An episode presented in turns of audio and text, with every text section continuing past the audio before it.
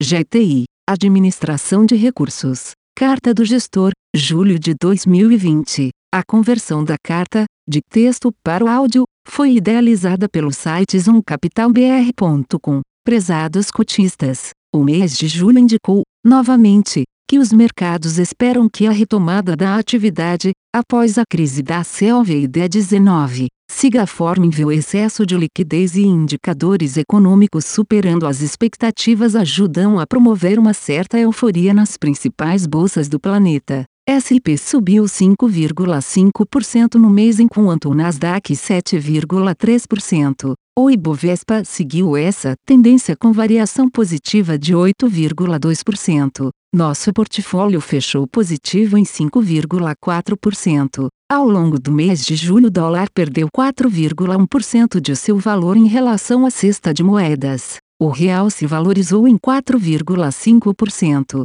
Pelo quarto mês consecutivo, os fundos de ações registraram captação positiva de recursos, superando 5,6 bilhões de reais. Também notamos que há certa euforia, que tem contribuído para o sucesso de ofertas de ações, que já superaram 52 bilhões de reais este ano. Os indicadores de inflação seguem bastante comportados, com a inflação nos últimos 12 meses rodando na faixa de 2,1%, abaixo da banda inferior de 2,5% como as expectativas para os próximos anos também seguem bastante ancoradas, o BCB promoveu mais um corte de 0,25% na taxa Selic, trazendo-a para um novo patamar mínimo, de 2% ao ano. Voltamos a relembrar que, pela primeira vez em décadas, estamos tendo juro real próximo de zero e, para a maioria dos pequenos e médios poupadores, os fundos de renda fixa DI, após a taxa de administração e o imposto de renda,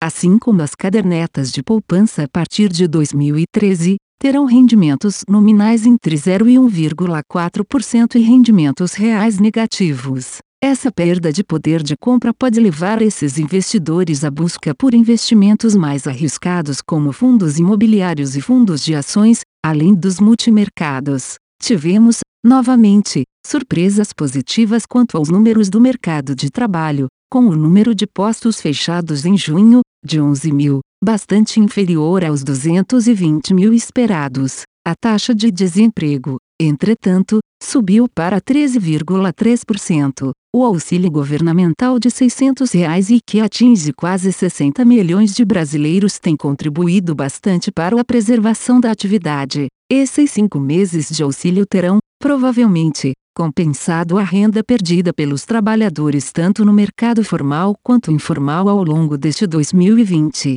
O grande desafio que identificamos será após o término deste auxílio mensal. Ainda há pouca visibilidade quanto à volta da geração de empregos, condição fundamental para que o Brasil retome seu crescimento que vinha ganhando tração até fevereiro. Outro grande desafio será a volta da disciplina fiscal após esse período de calamidade pública. A reforma tributária, em fase de debates, será um dos parâmetros que monitoraremos. O governo insiste em não aumentar a arrecadação, hoje em torno de 36% do PIB. A ideia será a simplificação, o que já seria positivo, e o aumento da base, privilegiando as empresas que planejam investir e gerar empregos além da desoneração da folha de salários, o que seria compensado pela criação de um imposto sobre aplicações financeiras. Até o momento seguimos céticos. No Brasil não há tradição de redução ou, ao menos, de manutenção de carga tributária. Nas próximas cartas pretendemos voltar a esta temática com maiores detalhes. Outro pilar da disciplina fiscal será a volta do respeito ao orçamento. Nesse ponto parece haver consenso entre executivo e legislativo. Percebemos uma grande calmaria no campo político, após a aproximação do presidente aos chamados partidos do Centrão. MDB e DEM anunciaram a saída deste bloco, mas de qualquer forma acreditamos que diversos projetos devem encontrar apoio mesmo entre esses dissidentes. Apesar do Ibovespa ter voltado a superar os 100 mil pontos, percebemos claramente grande diferença na avaliação entre diferentes setores. Este fenômeno não é brasileiro, mas mundial. Hoje temos as cinco maiores empresas norte-americanas, todas consideradas tech stocks chegando à marca de 6,7 trilhões de dólares americanos. Como referência, todas as empresas brasileiras listadas valem pouco mais de 800 dólares americanos BI,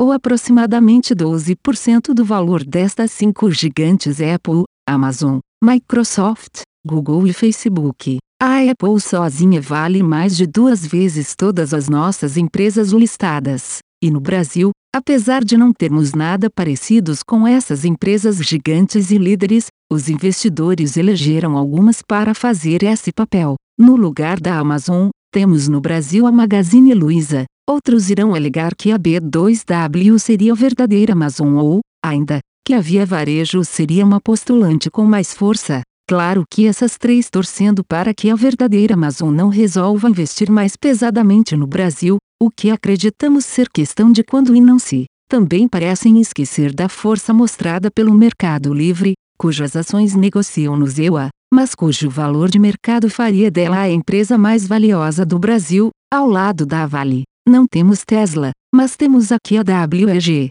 considerada uma das melhores industriais do mundo e cujo valor de mercado se aproxima de 150 reais BI ou 67 vezes o lucro esperado para 2021. Isso considerando um crescimento superior a 15% neste no próximo ano. Mas essa euforia parece que é seletiva. E em nosso portfólio seguimos investidos em empresas cujos preços se mostrem bastante atrativos. Destacamos o excelente resultado do Pão de Açúcar, com crescimento de receita em todos os segmentos e com forte geração de caixa. Obviamente que num segmento menos discricionário, não esperamos o mesmo crescimento observado no varejo eletrônico, mas o resultado esperado para 2021 só será atingido pela Magazine Luiza em 2023. Com a diferença que a Luiza tem valor de mercado 7,5 vezes maior do que o Pão de Açúcar ou o valor de firma 5 vezes maior. Apesar dos bons números, as ações terminaram o mês na estabilidade. O que nos chama a atenção é que a empresa também tem participações no e-commerce, na e que pode vir a mercado em futuro próximo, ajudando a destravar valor e reduzir endividamento. Também percebemos grande mau humor com as ações de bancos, em particular do Itaú, empresa que temos em portfólio. Parte deste mau humor se deve às constantes ameaças de mais tributos e mais restrições ao setor, como limite de juros sobre cheque especial. Lembramos que o setor já tem alíquota bem superior aos demais, de 45% dos lucro tributável, contra 34%, sendo difícil aumentar ainda mais as distorções. O Itaú divulgou um lucro recorrente de real 4,2 bi, em linha com expectativas. Nossa leitura foi um pouco mais positiva, uma vez que o banco já reduziu em 25% as provisões para devedores duvidosos neste trimestre e acumula quase 17 reais bilhões de excesso de provisões, nível que nos parece bem adequado para o cenário com retomada de atividade. O Itaú tem 46% da XP, negociada no ZEUA, mas cujo valor de mercado de sua participação ultrapassa os 65 reais bilhões ou pouco mais de 10 vezes o valor investido pelo banco há menos de 3 anos. Excluída essa participação do valor de mercado do Itaú, assim como a equivalência patrimonial, o banco negocia em 7 vezes o lucro estimado para 2021. Não é comum um ativo desta qualidade ser negociado nestes níveis. Por fim, a retomada da atividade, com destaque para a China, tem contribuído para a recuperação de preços das principais commodities, com o CRB tendo súbito quase 5% no mês. O minério de ferro, em reais, encontra-se hoje em preço recorde, o que ajudou nos resultados da Vale. A empresa está com forte geração de caixa e, para preservar uma estrutura de capital mais eficiente, voltará a distribuir dividendos. As ações subiram 8,5% no mês e negociam hoje abaixo de 7 vezes o lucro estimado para 2021. Para finalizar, esperamos que com os exemplos acima, tenhamos conseguido passar nossa mensagem. Apesar da forte recuperação de preços desde os piores momentos de março, que já chega a 70%, ainda encontramos preços bastante atraentes, principalmente à luz da retomada da atividade e da disciplina fiscal. Gostamos de olhar para a frente, no potencial que ora se apresenta, Combinado resiliência na geração de valor com perspectivas de crescimento. Esse longo e atípico ano está bem longe de acabar e o final deste episódio ainda guarda boas surpresas. Atenciosamente, André Gordon. A conversão da carta, de texto para o áudio, foi idealizada pelo site zoomcapitalbr.com. Aviso legal. É recomendada a leitura cuidadosa do regulamento dos fundos pelo investidor antes de tomar a decisão de aplicar seus recursos.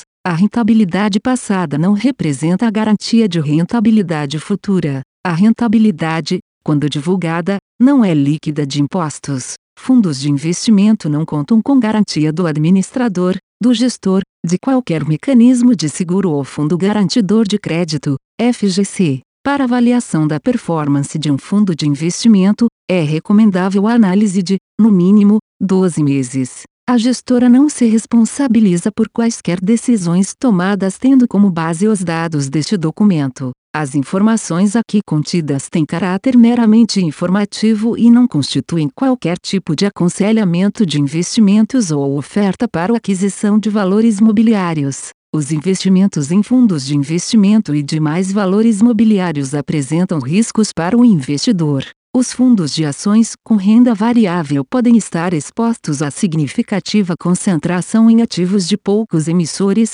com os riscos daí decorrentes.